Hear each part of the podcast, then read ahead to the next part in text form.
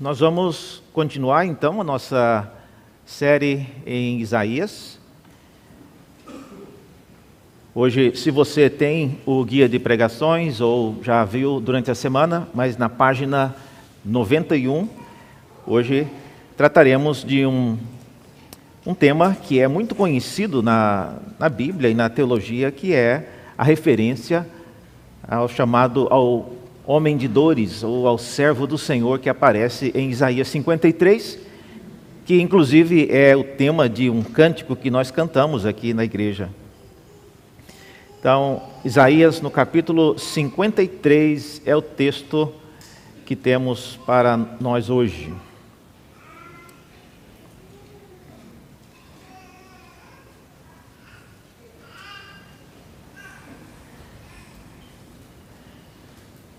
Isaías 53 diz assim a palavra de Deus: Quem creu em nossa pregação? E a quem foi revelado o braço do Senhor? Porque foi subindo como um renovo diante dele, como raiz de uma terra seca, não tinha boa aparência, nem formosura. Olhamos para ele, mas não havia nenhuma beleza que nos agradasse. Ele era desprezado e o mais rejeitado entre os homens, homem de dores e que sabe o que é padecer. E como um de quem os homens escondem um rosto era desprezado, e dele não fizemos caso. Certamente ele tomou sobre si as nossas enfermidades e as nossas dores levou sobre si. E nós o considerávamos como aflito, ferido de Deus e oprimido, mas ele foi traspassado por causa das nossas transgressões e esmagado por causa das nossas iniquidades. E o castigo que nos traz a paz estava sobre ele, e pelas suas feridas fomos sarados. Todos nós andávamos desgarrados como ovelhas, cada um se desviava pelo seu próprio caminho, mas o Senhor fez cair sobre ele a iniquidade de todos nós. Ele foi oprimido e humilhado, mas não abriu a boca. Como cordeiro foi levado ao matadouro e como ovelha muda diante dos seus tosquiadores, ele não abriu a boca. Pela opressão e pelo juízo, ele foi levado, e de sua linhagem, quem se preocupou com ela? Porque ele foi cortado da terra dos viventes, foi ferido por causa da transgressão do meu povo. Designaram-lhe a sepultura com os ímpios, mas com o rico esteve na sua morte. Embora não tivesse feito injustiça e nenhum engano fosse encontrado em sua boca. Todavia, ao Senhor agradou esmagá-lo, fazendo-o sofrer quando ele der a sua alma como oferta pelo pecado, verá a sua posteridade e prolongará os seus dias, e a vontade do Senhor prosperará nas suas mãos. E ele verá o fruto do trabalho de sua alma e ficará satisfeito. O meu servo, o justo, com o seu conhecimento, justificará a muitos, porque as iniquidades deles levará sobre si por isso, eu lhe darei a sua parte com os grandes, e com os poderosos ele repartirá o despojo. Depois, pois derramou a sua alma na morte, e foi contado com os transgressores. Contudo, levou sobre si o pecado de muitos, e pelos transgressores intercedeu. Até aqui a palavra de Deus, Isaías 53. Vamos orar mais uma vez? Abra nossos olhos, ó Deus, para enxergarmos coisas grandiosas na tua palavra. Ajuda-nos a entendê-la, ajuda-nos a crer naquilo que ela diz e ajuda-nos a obedecer aquilo que ela nos manda fazer. Não nos deixe, ó Deus, sair daqui como entramos, mas permita que, em alguma medida, aquilo que lemos e aquilo que ouviremos transforme nossa vida à semelhança daquilo que o teu filho Jesus fez e aquilo que ele foi entre nós. Nós oramos e pedimos isso em nome de Jesus. Amém. Meus irmãos, o texto diante de nós hoje é um texto muito conhecido e ele tem essa grande a linguagem que nós todos que já vivemos depois do evento de Cristo sabemos claramente que o texto está falando de Cristo. Mas o texto, e eu queria que você, se tivesse com a sua Bíblia aí, é, sublinhasse essa pergunta inicial com a qual o texto começa. E ele começa com uma pergunta e a pergunta é: quem creu em nossa pregação?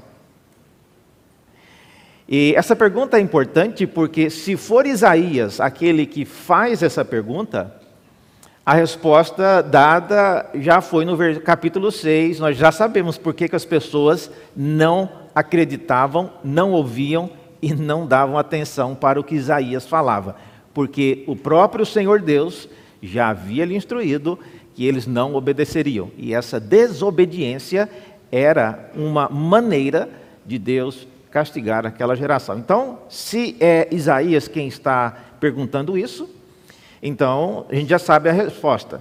Se for outra pessoa, precisamos saber então quem está falando essas palavras. Observe no texto que nós lemos, veja na sua Bíblia a, a sequência daquilo que é lido.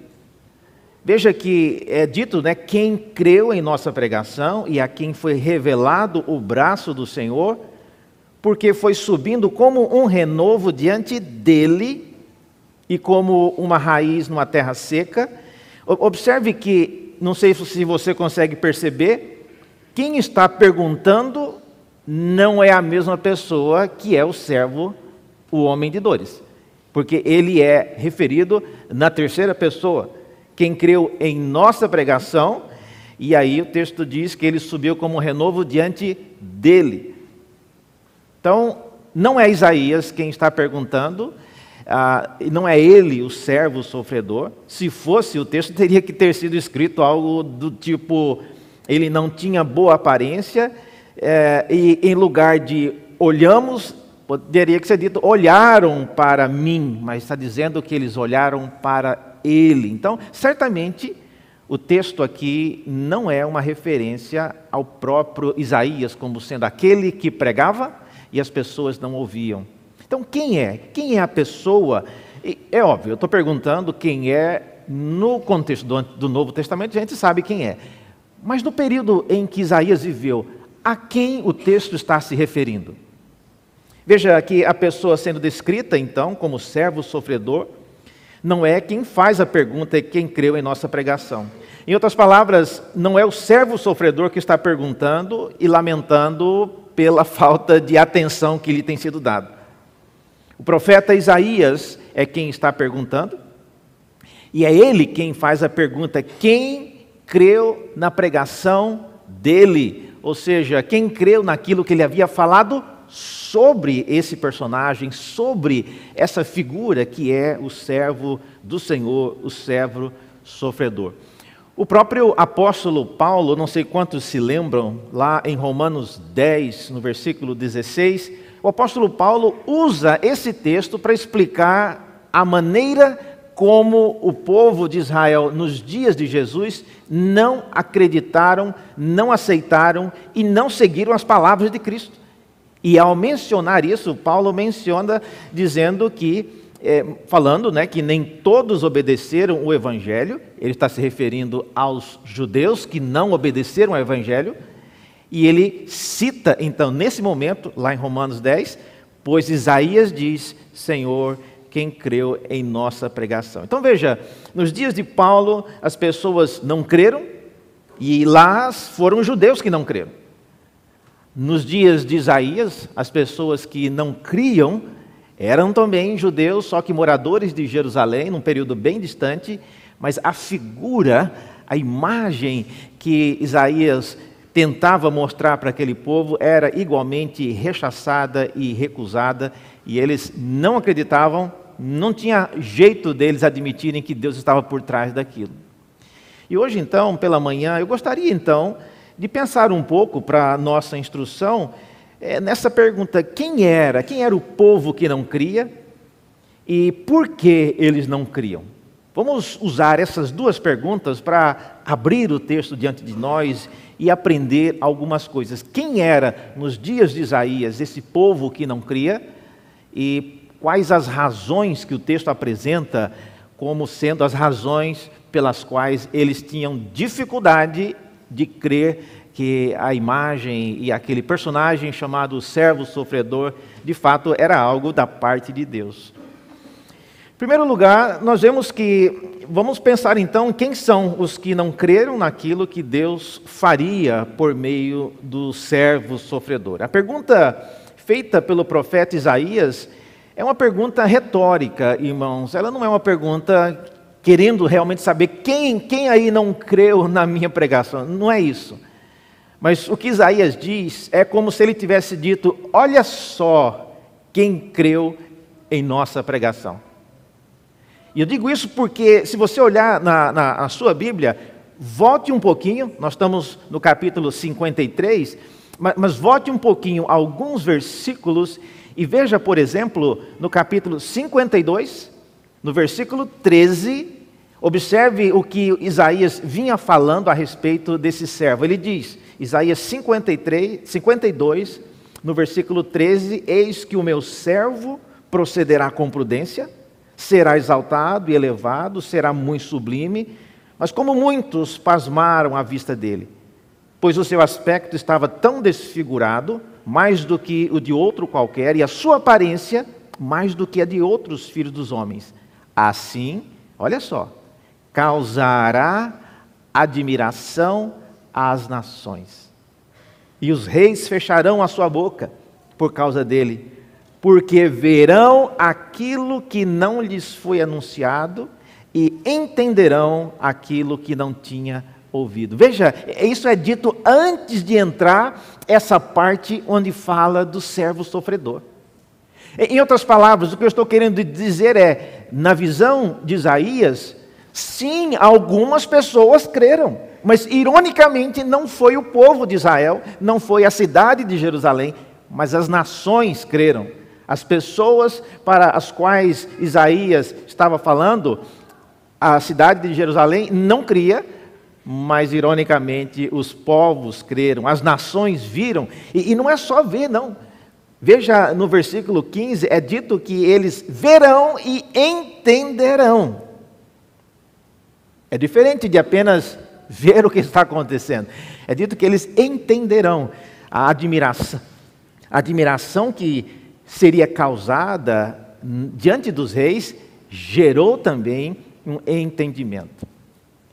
E olha, irmãos, eu acho aqui o, o segredo para poder processar e digerir aquilo que Deus está fazendo na história está apresentado aqui. Não basta você simplesmente ver as coisas, você tem que entender o que está acontecendo. Eu lembro que quando é, eu, eu, eu, estava ainda morando fora quando aconteceu aquela a guerra no Iraque, né?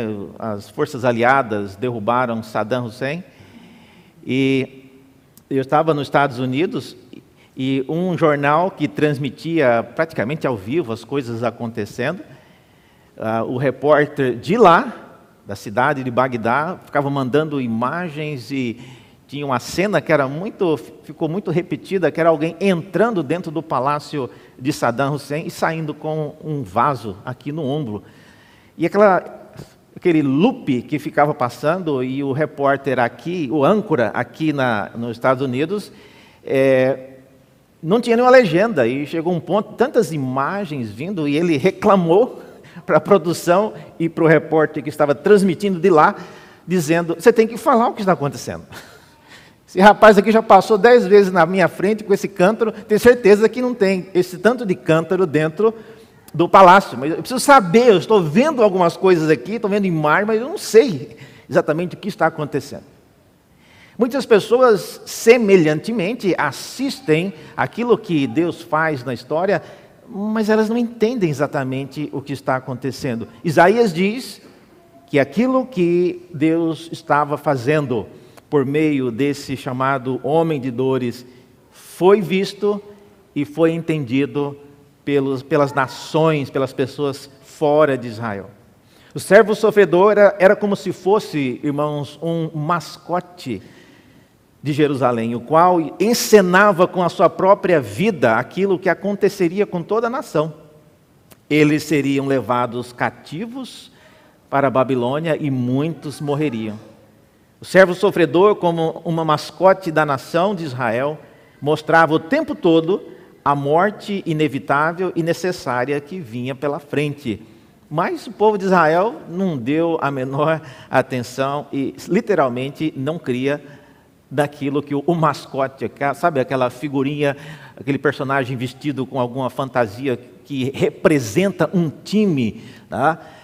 É, e, ironicamente, o time adversário e todos os outros times entenderam a mensagem do mascote, mas o próprio Israel não entendeu. Hoje, nós somos Igreja de Santo Amaro e nós que vivemos em 2022, nós, irmãos, não somos Jerusalém e não somos equivalente ao povo de Israel, nós somos as nações. E é importante que nós entendamos aquilo que Deus está fazendo. Isaías de várias formas, de várias maneiras, mostrou e tentou explicar isso, mas a Bíblia diz que eles literalmente não creram aquilo que Isaías estava falando. Então, esse é o povo, esse é o povo que não cria, é um povo que foi objeto da bondade de Deus por vários séculos, viram muitas coisas que Deus estava fazendo, mas não creram. Segundo lugar, por que eles não criam? Essa é a segunda pergunta, e é uma pergunta importante também. Por que eles não criam nesse chamado homem de dores? Qual, qual era o obstáculo que eles tinham? Quais as razões que o texto apresenta? O texto fala aí, veja no versículo 2, e eu queria que você fosse listando aí. A primeira coisa que o texto apresenta é que não havia nesse mascote ou nesse, nesse homem de dores uma beleza que nos agradasse. Essa é a primeira razão que o texto apresenta. Para o povo de Jerusalém não entender que esse servo, esse homem de dores, seria a libertação, seria a razão para eles aguardarem com esperança. Gente, eh, deixa eu colocar um pouco em contexto o que está acontecendo aqui ah, Isaías está falando para um povo que está percebendo a ameaça das nações ao redor que estão se arregimentando para invadir a cidade de Jerusalém, e por razões justas, porque é Deus quem quer castigar a cidade de Jerusalém. Isaías se vê na difícil posição de estar dentro de Jerusalém, mas a favor dos inimigos que iam entrar. Imagine a situação dele, a saia justa em que ele se encontrava. E a razão por que ele estava do lado dos que viriam é porque ele entendia que era Deus quem estava movendo isso. Agora, se você fosse morador de Jerusalém, se você fosse o rei de Jerusalém, qual a sua reação em relação a Isaías? Meu amigo, você é um desertor. Você está do lado de quem? Você está aqui dentro das muralhas de Jerusalém e você está a favor do inimigo que está entrando? Eu, eu não estou entendendo, Isaías, qual é a, a sua, qual é, de que lado você está. E veja, a razão aí apresentada, beleza que nos agradasse, se você tiver uma canetinha colorida aí, sublinha essa palavra, nos agradasse. O que, é que você acha desse conceito? A beleza que nos agrada. Isso tem mais a ver com o servo ou com os que estão olhando para o servo? E, e, e, aliás, beleza é um conceito altamente subjetivo. E, e aí o texto ainda diz que é uma beleza que me agrada. Às vezes a gente vê pessoas se vestindo de um jeito e fala: Meu Deus, você está gostando do que você está vestindo? Se você está, pelo menos já fico satisfeito. Mas é, aí já sei que tem alguém que gosta. Mas beleza é algo muito subjetivo. E o texto diz que é uma beleza que nos agrada. Mas o que eu quero mostrar é que a razão por que eles rejeitavam aquilo que Deus estava fazendo com o servo não era uma razão inerente ao servo, mas era uma razão relacionada com o que eles gostavam ou com a beleza que lhes agradava. Isso, irmãos, é um perigo, porque quando você julga o que Deus faz em nosso meio com base naquilo que te agrada, olha, Deus não está em risco, não, você está, porque você pode se frustrar profundamente. Isso tem mais a ver, como nós falamos, com é, o nosso próprio olhar do que necessariamente com o servo, mas essa era a razão. Tá?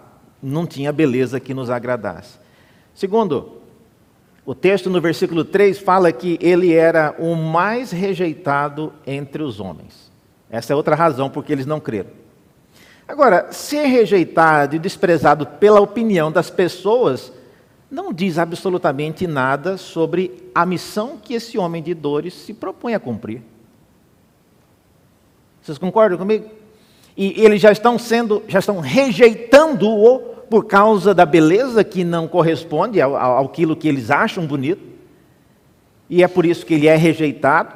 Então, não seguir, não ver aquilo que Deus está fazendo com o servo porque ele era rejeitado, é algo que é contra a lógica, porque quem está rejeitando é você. E agora você usa isso como razão para não mais aceitar o que o servo faz?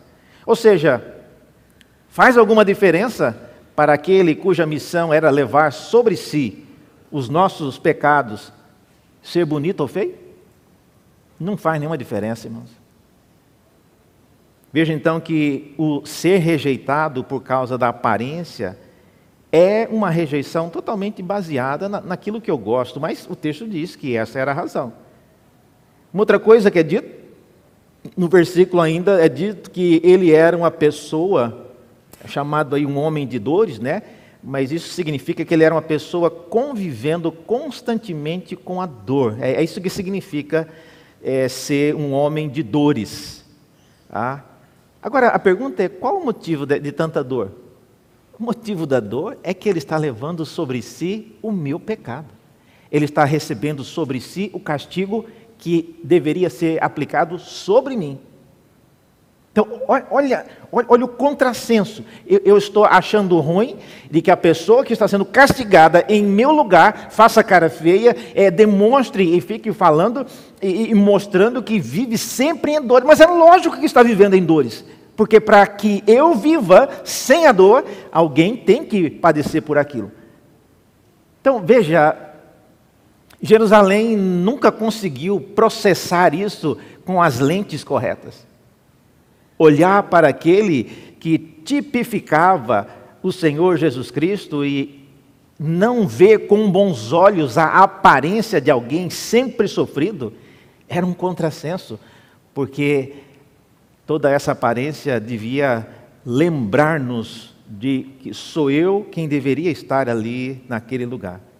De qualquer forma, esse terceiro motivo, porque eles não creram, naquilo que Isaías dizia que o Senhor faria por meio daquele homem, é um motivo também totalmente ah, contrário à lógica. É, o servo era alguém que trazia sobre si né, essa lembrança daquilo que Cristo faria posteriormente.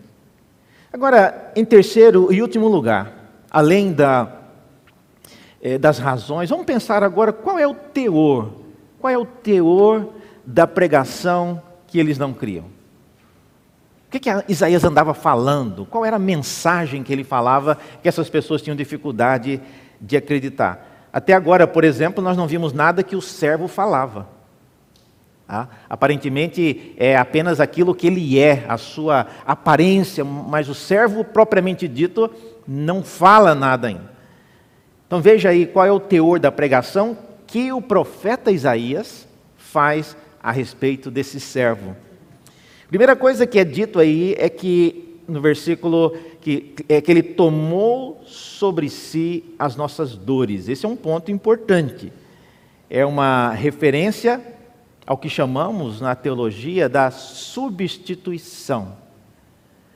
Ah, o servo sofredor não é um servo apenas que sofre porque tem gente que parece que nasceu para sofrer. Não, o servo não nasceu para sofrer. Ele nasceu, ele não precisava, mas ele voluntariamente tomou sobre si as nossas dores. E esse é um homem de dores porque ele levou as nossas dores. É importante, irmãos, nós nos lembrarmos disso. O que Isaías está mostrando e descrevendo para aquela nação, caminhando para o desastre, caminhando para uma situação de sítio e consequente destruição, devastação completa, era que aquela situação precisava acontecer. Deus escolheu aquela geração da população de Jerusalém para sofrer e aquilo serviria de exemplo para gerações posteriores. Então, ele tomou sobre si as nossas dores. Uma outra coisa que é dito, ele foi traspassado por causa de nossas iniquidades. E essa expressão traspassado significa que ele foi morto. Tá? Traspassado é quando você, com uma espada pontiaguda, você atravessa a pessoa. Então, é, a decisão de tomar sobre si as nossas dores custou-lhe a vida. Nós não estamos falando alguém somente que andava machucado, alguém que andava enfermo. Foi alguém com saúde, alguém muito é, com muita vida, entregou a sua vida para ser traspassado. Versículo 7 acrescenta que ele foi oprimido e humilhado. É, muitos se lembram mais do sofrimento de Cristo do que a humilhação. As duas coisas não precisavam andar juntas.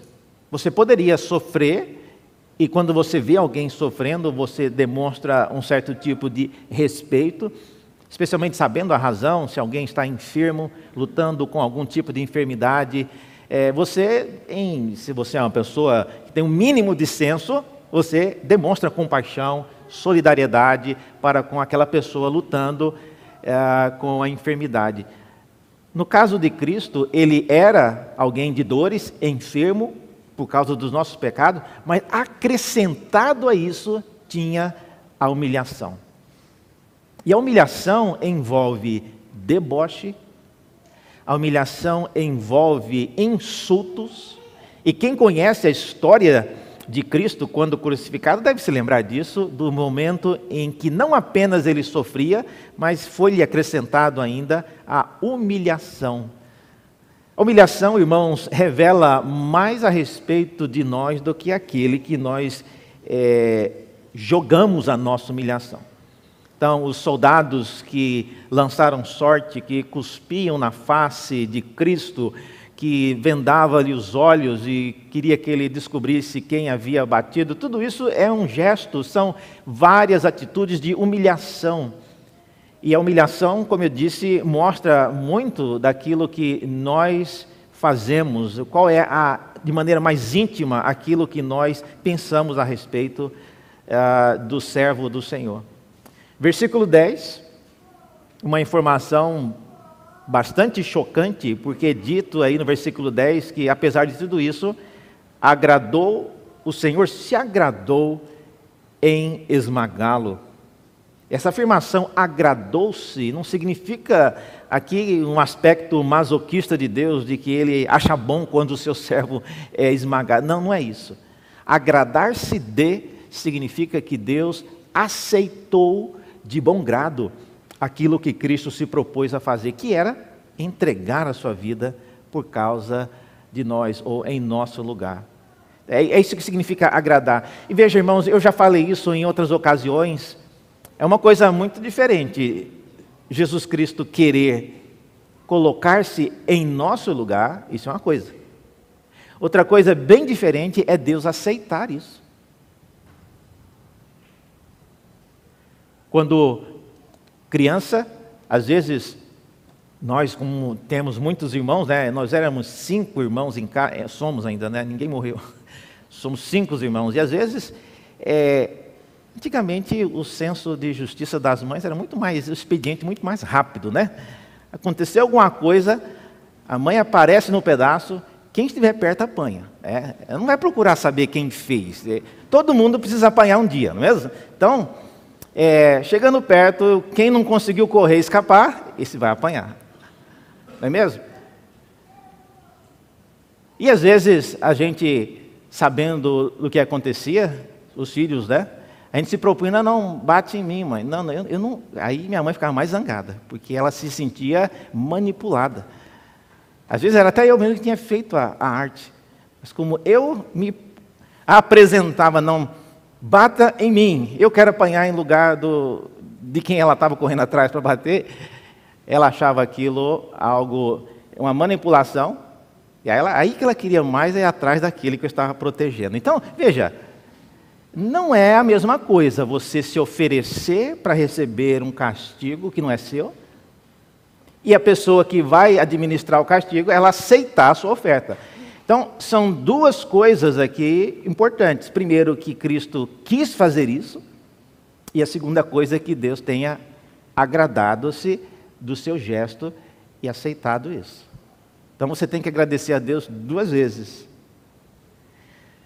Finalmente, irmãos, é, ainda sobre a pregação que era dita para esses moradores de Jerusalém, Deus promete-lhe. Vocês viram aí a partir do versículo 11 que os versículos 11 e 12 é, são palavras do próprio Deus dizendo a respeito do servo. Veja lá, ele diz que no versículo ah, 11 e 12, ele verá o trabalho de sua alma e ficará satisfeito. O meu servo, o justo, está vendo? Então, se está falando meu servo, não é mais Isaías que está falando, é o próprio Deus.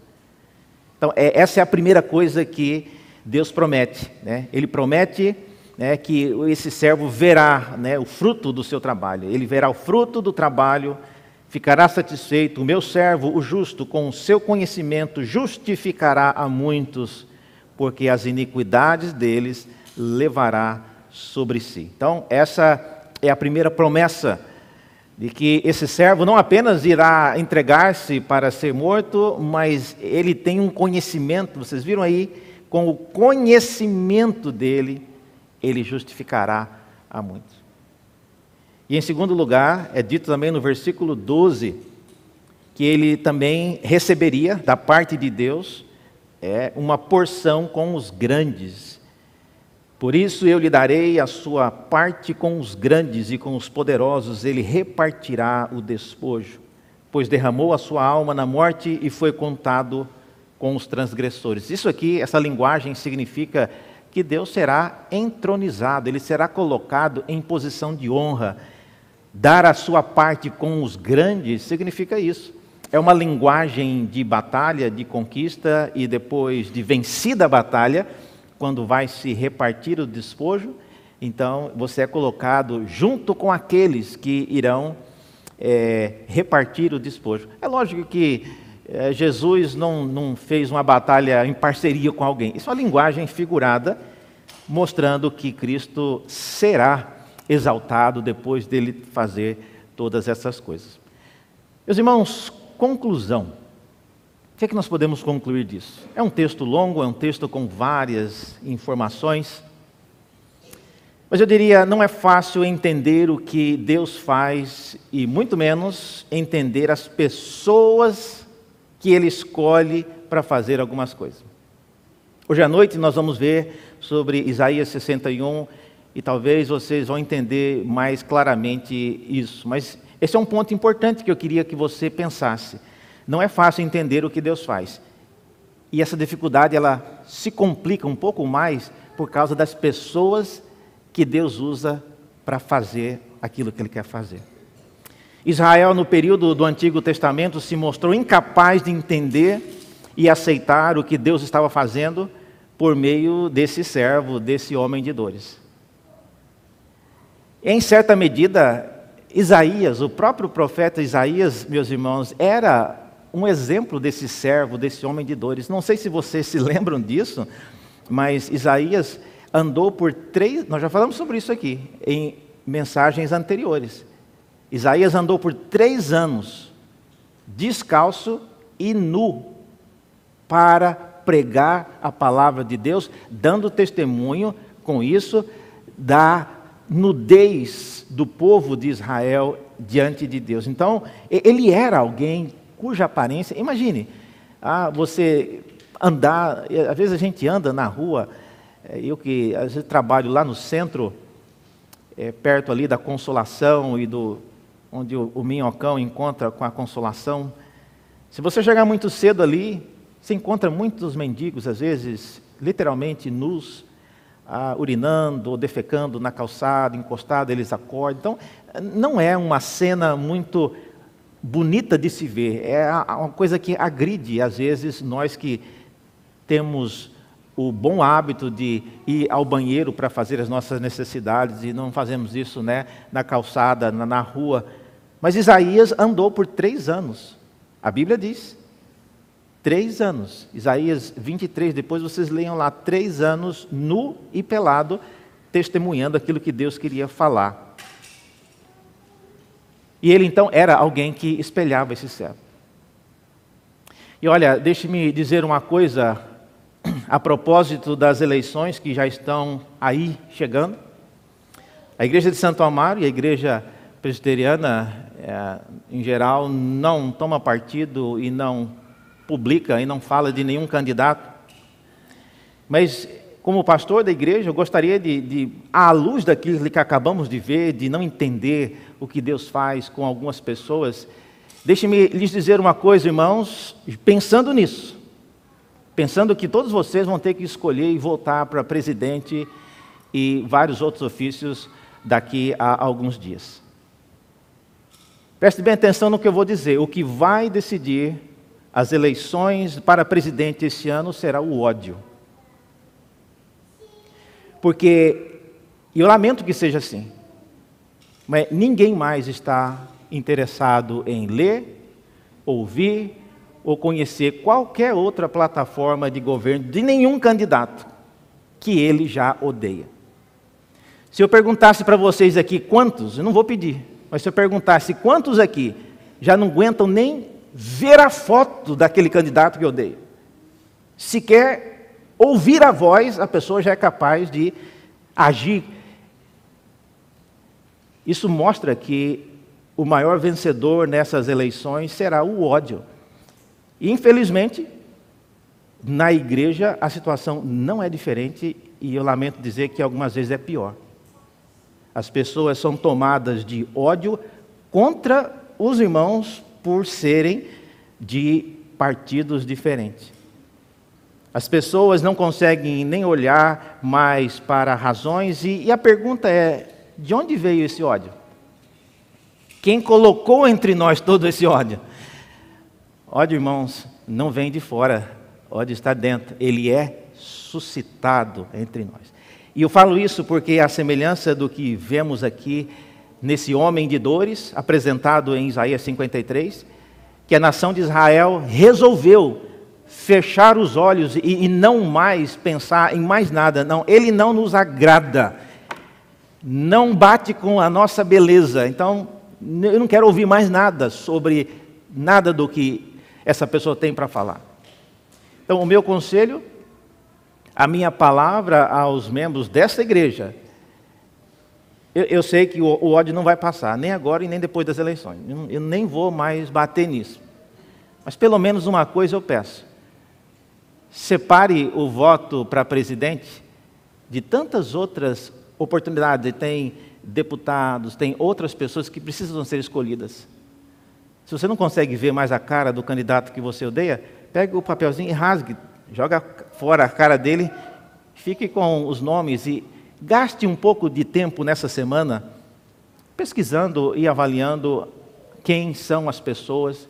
É muito comum que os líderes políticos sejam muito mal qualificados. São pessoas aproveitadoras, pessoas que estão em busca de se beneficiar da corrupção mas acho que nós, como cristãos, podemos e devemos deixar o ódio de lado, que está atrelado geralmente com a figura do candidato à presidência, e gastarmos tempo para conhecer os demais, porque eles também unirão e farão parte de um corpo administrativo que irá, de forma direta ou indireta, governar junto com seja lá quem se tornar presidente. A igreja, irmãos, não é uma igreja que pensa com ódio. A igreja é um povo que pensa com sabedoria, com entendimento. Ah, irar não é errado. A Bíblia diz: podemos irar, mas não devemos pecar. Ah, e você deixar que a sua vida seja tomada pelo ódio, ao ponto de você não ter mais consciência e nem senso de avaliação, é pecado. Então essa ira não é justa. A semelhança do que Israel também, que foi culpado de não ver o que Deus estava fazendo, com aquele servo sofredor, que Deus nos ajude a entender o que Deus está fazendo no Brasil nesses dias, com as pessoas que Ele tem escolhido para governar esta nação. Nós cantamos antes de.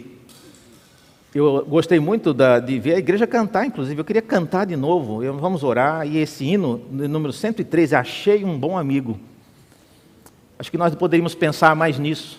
Esquecer as fotos desses candidatos que nos levam ao ódio e pensar que nós temos um grande amigo.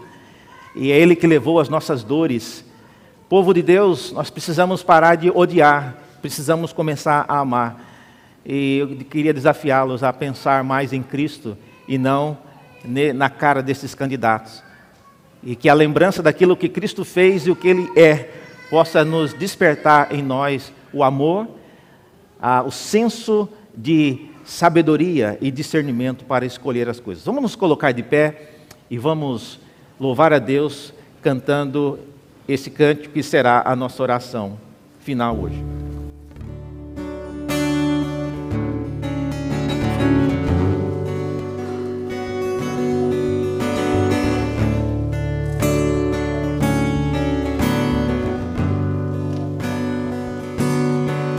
Achei um bom amigo, Jesus o Salvador, dos milhares o escolhido para mim. Ele é a luz do mundo, o forte mediador que me purifica e guarda até o Consolador amado, meu protetor do mal, Ele pode dar alívio ao meu pesar.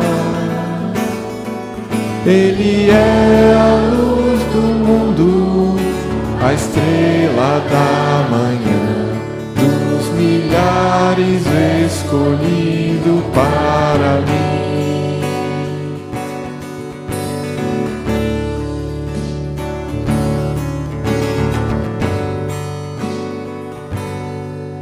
Levou-me as dores todas, as mágoas me entreguei.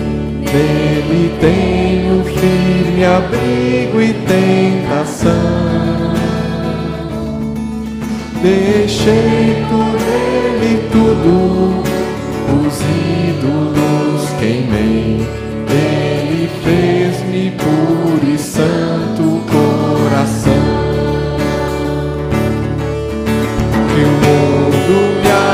abandone, persiga o tentador. Meu Jesus me guarda até da vida ao fim. Ele é a luz do mundo e a estrela da manhã, dos milhares escolhido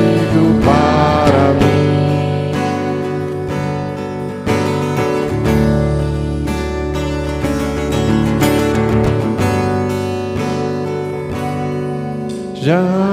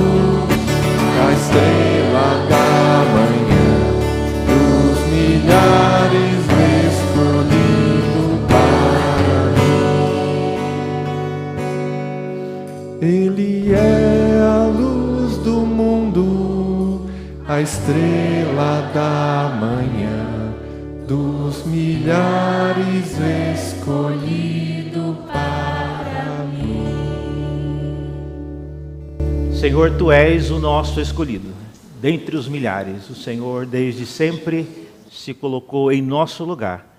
Queremos, ó Deus, pedir que a lembrança daquilo que o teu filho Jesus fez possa tirar de nós o ódio e colocar em nós a esperança, saber que o Senhor é soberano e o Senhor pode usar qualquer pessoa para guiar nosso país, porque sabemos, ó Deus, que acima de todos está o teu filho Jesus, que reina soberano.